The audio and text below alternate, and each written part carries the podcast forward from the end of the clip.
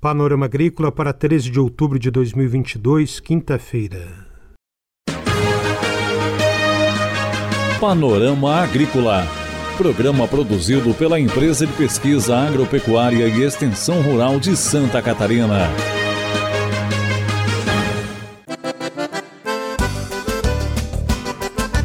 Olá, hoje é quinta-feira, 13 de outubro, lua cheia no ar para você o Panorama Agrícola. Na mesa de som está o Eduardo Maier, editado é Cada um colhe o que planta. Confira nesta quinta-feira aqui no Panorama Agrícola, verrugose do maracujazeiro. Saiba o que é e como tratar. Ouça o Panorama Agrícola nas plataformas digitais de podcast SoundCloud e Spotify. Ligue 48 3665 5359 e deixe o seu recado. Dica do dia. A composição química do mel faz desse produto das abelhas um grande aliado para aumentar imunidade e assim tornar o organismo mais resistente aos processos infecciosos, como gripes, resfriados e dores de garganta. O mel tem vitaminas, minerais, enzimas e aminoácidos. Comer mel regularmente traz benefícios para a sua saúde. É hora das notícias.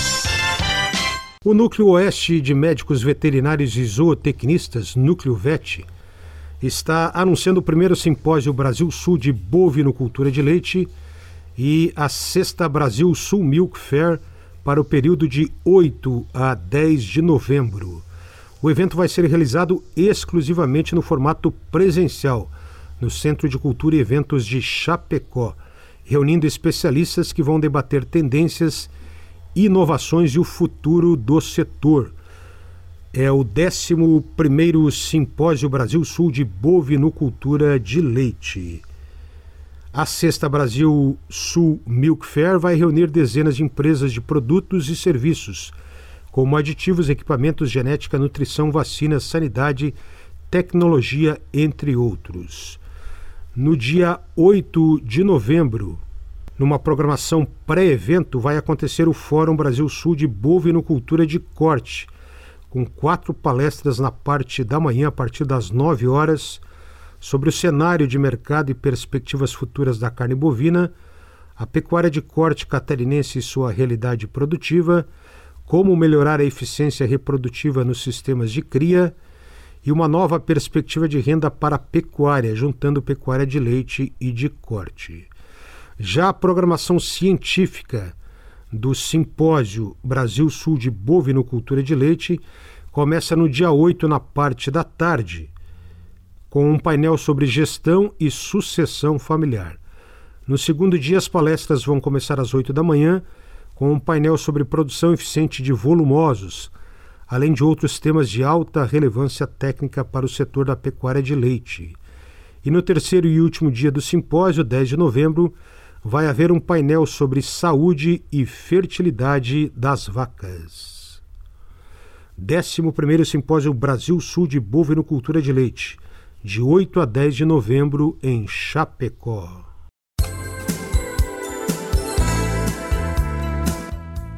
A Ipagre vai realizar no próximo ano, de 30 de julho a 4 de agosto, na Praia do Santinho, em Florianópolis, o 23º Congresso Latino-Americano de Ciência do Solo e o 38º Congresso Brasileiro de Ciência do Solo, Solos Floripa 2023. As informações são da presidente da Sociedade Latino-Americana de Ciência do Solo e presidente do Congresso, Elisângela Benedetti da Silva, doutora em Ciências do Solo, da Epagre Cirã, de 30 de julho a 4 de agosto, em Florianópolis. Informações do mercado agrícola. Mercado Agrícola traz informações do Centro de Socioeconomia e Planejamento Agrícola sobre o milho grão e o milho silagem, primeira safra. Se as condições climáticas forem adequadas, Santa Catarina pode produzir 49% a mais de milho grão na primeira safra 2022-2023 em comparação ao mesmo período da safra passada. A alta esperada vai ser resultado de um aumento estimado de 51% na produtividade média, de acordo com cálculos do Centro de Socioeconomia e Planejamento Agrícola da EPAGRE. Já com relação ao milho silagem em condições ideais de clima, Santa Catarina vai ter capacidade de produzir 9 milhões 106 mil e 95 toneladas de milho silagem na safra que já foi iniciada. Esse volume é 47,6% superior ao colhido na safra passada.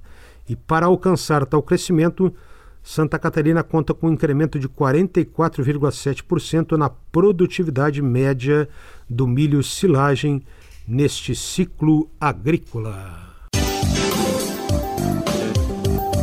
Confira a entrevista de hoje. Verrugose do Maracujazeiro é o assunto da entrevista de hoje do Panorama Agrícola com o pesquisador da estação de Uruçanga, Mauro Bonfim Júnior. Acompanhe. A verrugose do maracujazeiro azedo é uma doença fúngica que afeta a cultura em todos os estágios do seu desenvolvimento. O fungo afeta folhas, caules, ramos e frutos. No campo, além das manchas foliares e nos ramos, o fungo provoca sintomas semelhantes a verrugas nos frutos, prejudicando sua qualidade visual e o seu valor comercial. A verrugose é a principal doença do maracujazeiro no litoral sul catarinense. Em viveiros de produção de mudas, o fungo causa manchas foliares e desfolha de mudas jovens. Os danos causados nos viveiros são favorecidos devido a uma tendência de haver uma maior umidade relativa do ar nesses ambientes além de serem potencializados por temperaturas noturnas mais baixas. Somado a isso, a aplicação inadequada de fungicidas pode levar ao aparecimento de populações do fungo resistentes a eles, o que os leva a diminuir a sua eficácia, aumentando por consequência a incidência da doença. O pesquisador Mauro Bonfim Júnior destaca um projeto para manejar a doença com fosfito de potássio. Devido à importância da verrugose para a cadeia produtiva do maracujá na região, a EPAGRE Estação Experimental de Uruçanga desenvolveu um projeto visando contribuir para o manejo da doença por meio da aplicação de fosfitos de potássio. Os fosfitos de potássio são substâncias que funcionam como fertilizantes foliares e que apresentam efeito sobre doenças fúngicas de algumas culturas, como uva e maçã. O projeto conduzido pela estação experimental consistiu em verificar o efeito de diferentes doses de fosfito de potássio sobre a incidência da verrugose do maracujazeiro em viveiros de mudas e no campo. Neste trabalho, verificou-se que a melhor dose do produto foi de 0,1%, reduzindo a incidência da doença em 70%, e a porcentagem de desfolha das mudas jovens localizadas em bandejas foi reduzida em torno de 88%, quando comparada com a testemunha não tratada. No campo, a aplicação de fosfito de potássio não reduziu significativamente a incidência da verrugose. Entretanto, os resultados de casos de vegetação se mostraram essenciais para a produção de mudas vigorosas para implantação no campo e para evitar a perda de mudas no viveiro. Mauro Bonfim Júnior lembra que o fosfito de potássio é apenas parte da solução para auxiliar o manejo químico da doença. A aplicação dos fosfitos de potássio não é uma solução única para o manejo da doença, mas sim uma tecnologia que vem para auxiliar o manejo químico da doença, no sentido de reduzir o número de aplicações e permitir o prolongamento da eficácia dos fungicidas. É importante salientar que outras estratégias são importantes para o manejo da verrugose, como a alternância de fungicidas com princípios ativos que apresentem diferentes modos de ação e o manejo do ambiente, principalmente da irrigação, de forma a evitar um ambiente com excesso de umidade relativa e molhamento foliar.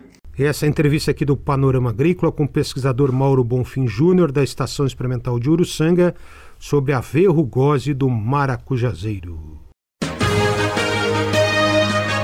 Panorama Agrícola. Programa produzido pela Empresa de Pesquisa Agropecuária e Extensão Rural de Santa Catarina.